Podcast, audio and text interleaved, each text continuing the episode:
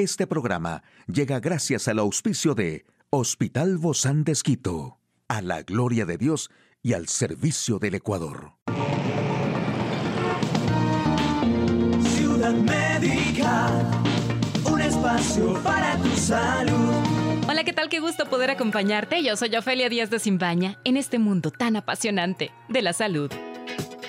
Existen algunos beneficios de tomar una taza de café por la mañana porque el café es una de las infusiones más populares del mundo. Se consume como 2.250 millones de tazas por día en todo el mundo, según estimaciones de la Asociación Nacional de Café de los Estados Unidos.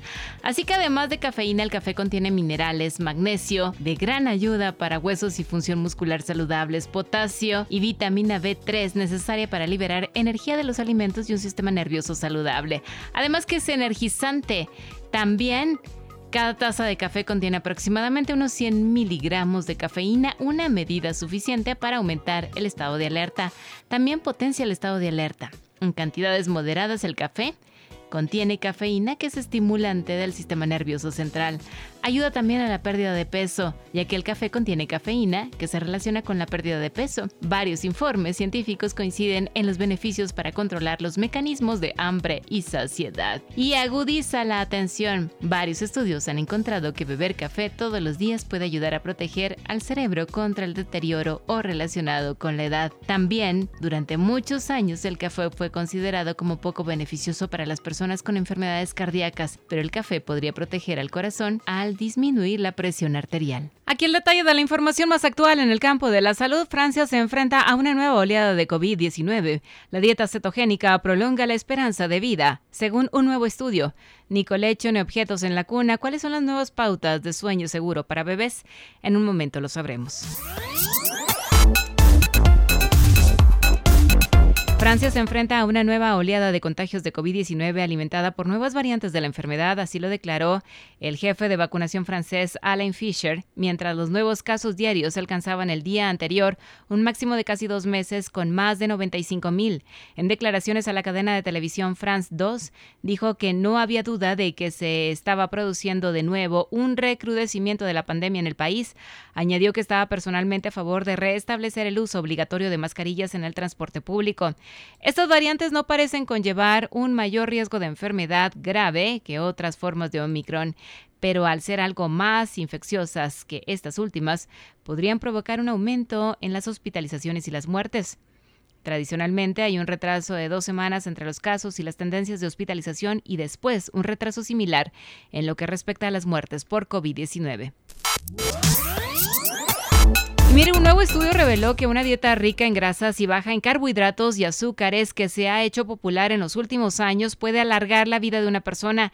Investigadores de la Universidad de Stanford descubrieron que la dieta cetogénica, a menudo denominada keto, puede ayudar a las células madre y musculares a sobrevivir al estrés y permitir que una persona viva más tiempo. Si bien el auge de la dieta en algunas comunidades ha generado cierta controversia, con algunas advertencias de que podría causar deficiencias de nutrientes y otros problemas a largo plazo, los investigadores que publicaron sus hallazgos la semana pasada en Cells Metabolism descubrieron que proporciona muchos de los mismos efectos positivos a las células de una persona que el ayuno. Las dietas cetogénicas se han anunciado como formas de perder peso y reducir la grasa sin seguir una dieta restrictiva en calorías. Los riesgos de desarrollar obesidad, diabetes y prediabetes, todos los cuales están aumentando en los Estados Unidos, también son bajos.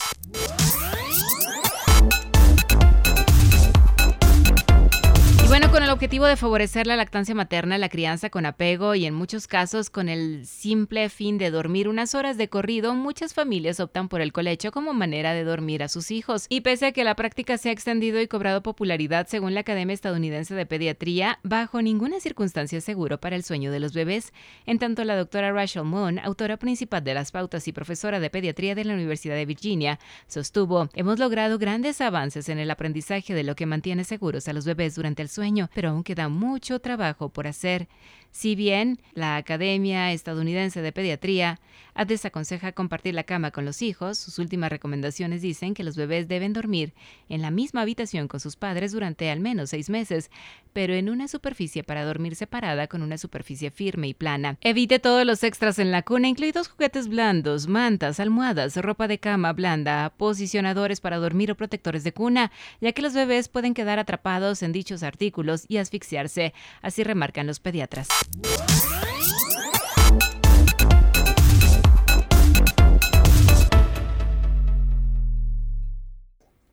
Hoy en Médico Directo hablaremos sobre la insulina más el monitoreo diabético en diabetes tipo 2. ¿Quiere saber usted más de este tema? Lo invito a que nos acompañe.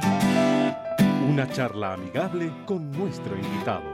Hoy recibimos con mucho agrado al doctor William Acosta. Él es endocrinólogo, diabetólogo del Hospital Bozán de Gracias, doc, por acompañarnos. Bienvenido, doc. Muchas gracias. Un saludo a todos los redescuchas y a usted, Ofelia. Gracias por la invitación a hablar de este tema interesante. Sí, doc, sobre todo porque siempre hablamos de lo que es la diabetes tipo 2. Hemos hablado del tratamiento, de los tratamientos. Pero, ¿qué tiene que ver esto de la insulina más el monitoreo glucémico en estos pacientes con diabetes tipo 2? Recordemos, doc, quiénes son los pacientes con diabetes tipo 2, por favor? Todos tenemos en la sangre glucosa, es el combustible con el que funcionan nuestras células, el combustible con el que funciona nuestro cuerpo, pero hay personas que la tienen demasiado alto. Entonces, este combustible se torna un peligro y, la, y causa diabetes, que tener diabetes quiere decir tener la glucosa alta en la sangre, tener el azúcar alto en la sangre y que esto cause ceguera, insuficiencia renal que termina en diálisis, hay infecciones en los pies que terminan en amputaciones y es la segunda causa de muerte en nuestro país, la diabetes mellitus. existen diferentes causas. La más frecuente es el exceso de peso, eh, que en términos generales lleva a lo que llamamos diabetes mellitus tipo 2, que es la diabetes que se da en las personas por el exceso de peso en comparación a la diabetes tipo 1 que les da a los niños que tienen un peso normal.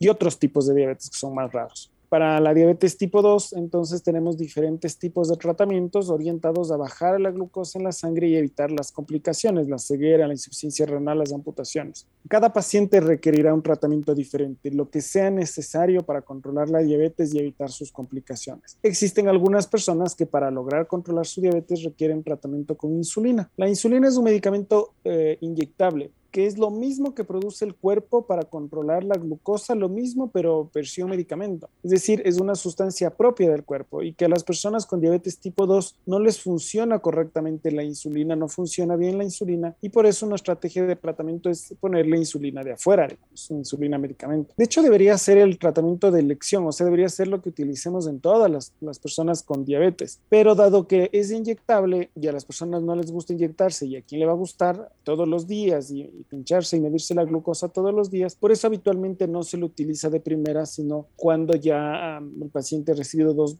dos medicamentos para la diabetes y no ha llegado a controlarse o cuando evidentemente su glucosa está tan, tan alta que lo único que le va a controlar es la insulina. Ahí utilizamos estas estrategias de tratamiento. Y por eso está esa como lanceta, ¿no? Para pincharse el dedo y, regularmente lo vemos esto en los pacientes diabéticos, cómo se miden la glucosa en la sangre. Sí. La insulina se inyecta habitualmente en el abdomen alrededor del ombligo, en los brazos, en las piernas, en los glúteos, se inyecta. Pero la dosis que una persona debe inyectarse depende, es variable entre persona y persona. Es decir, una persona puede requerir una dosis, otra persona puede requerir otra dosis. E incluso una misma persona puede requerir una dosis de insulina en un momento en la vida y otra dosis en, otro momento en la vida. De hecho, la dosis de insulina se puede ajustar hasta pasando un día. ¿De qué depende? Se inyecta la cantidad de insulina que se requiere para controlar la glucosa. Y para saber si estamos controlando o no controlando la glucosa, para eso hay que hacerse el automonitoreo glucémico. Este pinchazo en el dedo para medirse con maquinitas, por cierto, cada vez más pequeñas, medirse la glucosa en sangre, saber cómo está y según eso ver si se requiere subir o bajar la dosis de insulina. Esto, doctor, entonces lo que hace es, a la vez que los mismos pacientes se, se monitorean ellos mismos, están viendo que la cantidad de, de, de, la insulina que van a necesitar es la, la indicada para ese momento. Sí, em, cuando yo empiezo el tratamiento con insulina a mis pacientes con diabetes les pido que se midan, que anoten, que lleven un registro de sus glucosas y con eso acudan para ajustar la dosis de insulina. Ah, Luego ya el paciente va eh, interpretando él mismo, se le va enseñando para que él mismo sepa cuándo hay que subir o cuándo hay que bajar la dosis de insulina. Pero bien sea que el médico sea el que revise y determine que hay que subir o bajar, o cuando el paciente puede él mismo determinar si requiere subir o bajar, eso solo se va a lograr teniendo los controles, o sea, sabiendo qué valor está en la glucosa y dependiendo de eso ver si es que hace falta o no hace falta subir la dosis de insulina. Doc, ¿no todos los pacientes requieren este tipo de monitoreos? Es indispensable en todos los pacientes que están con insulina. De hecho, se debería asociar que el paciente con insulina tiene que hacerse automonitoreo no hay un buen tratamiento con insulina que no lleve automonitoreo. La frecuencia puede variar. Hay personas como los pacientes con diabetes tipo 1 que se requieren medir 4, 5, 6 veces en un día. Cuando se está empezando el tratamiento con insulina, a veces hacemos una, dos o tres controles por día. Y cuando el paciente ya está más estable, una vez por día o incluso pasando un día. Mm. Pero se requiere los controles, las mediciones de glucosa se requieren y se requieren persistentemente cuando está con insulina. Cuando está con pastillas no ayuda demasiado, ahí más bien lo que ayuda es un examen en sangre que se llama hemoglobina glucosilada, que mide el promedio de los dos últimos meses de glucosa en sangre y según eso se ajustan las pastillas, porque las pastillas no hacen efecto tan rápido. La insulina es efecto a las dos horas ya está haciendo su efecto. Las pastillas en cambio suelen demorar en hacer efecto semanas, incluso hasta un par de meses. Y por eso ahí medirles la glucosa no determina tanto, porque normalmente no voy a subirle el tratamiento con pastillas o bajarle dependiendo de esos controles, sino con la hemoglobina glucosilada. Mientras que la insulina sí va a subir o bajar dependiendo de estos controles de glucosa. En este sentido, los pacientes que se hacen este monitoreo y, bueno, todos los pacientes que, que padecen de diabetes, pero que en este caso utilizan la insulina, ¿cuántas veces al día se requiere la aplicación de la insulina, doctor? Existen diferentes esquemas de aplicación de insulina. Eh, la mayoría de pacientes con diabetes tipo 2 se colocan una vez al día lo que llamamos insulinas eh, de acción lenta, que estas duran 24 horas. algunos pacientes están todavía con insulinas eh, antiguas, NPH, que esa se coloca una o dos veces al día. Y luego hay otros pacientes que van a requerir ponerse una insulina lenta e insulina rápida con las comidas. Es decir, hay muchos esquemas, muchas posibilidades de tratamiento. La, jefa del posgrado de diabetes donde yo estudié en Uruguay, sabía decir que el tratamiento con insulina se parece a hacer sopa, es decir, que los ingredientes pueden variar,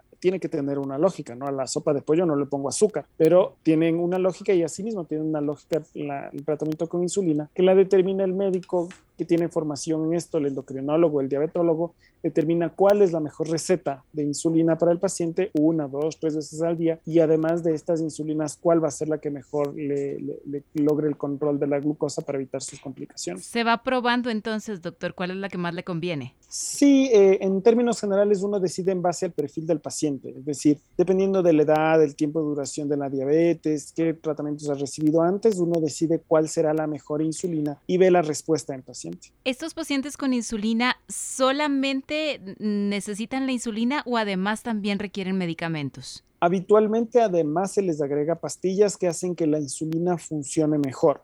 Una pastilla que se llama metformina. O medicamentos que además de controlar la diabetes eh, evitan que un paciente vuelva a infartarse. Hay medicamentos como empaglifosina o dapaglifosina. En fin, es posible combinar pastillas con, con, insulina, puede ser necesario, eso se evalúa de forma independiente. El tratamiento de la diabetes, cualquiera de ellos, solo pastillas, pastillas con insulina, solo insulina, es un traje a la medida que se confecciona en el consultorio para cada paciente. ¿Por qué recalcamos la importancia de la insulina más el monitoreo en estos pacientes de diabetes tipo 2? Porque cuando el paciente está con insulina pero no se hace el automonitoreo, la dosis que está recibiendo puede ser muy alta o muy baja.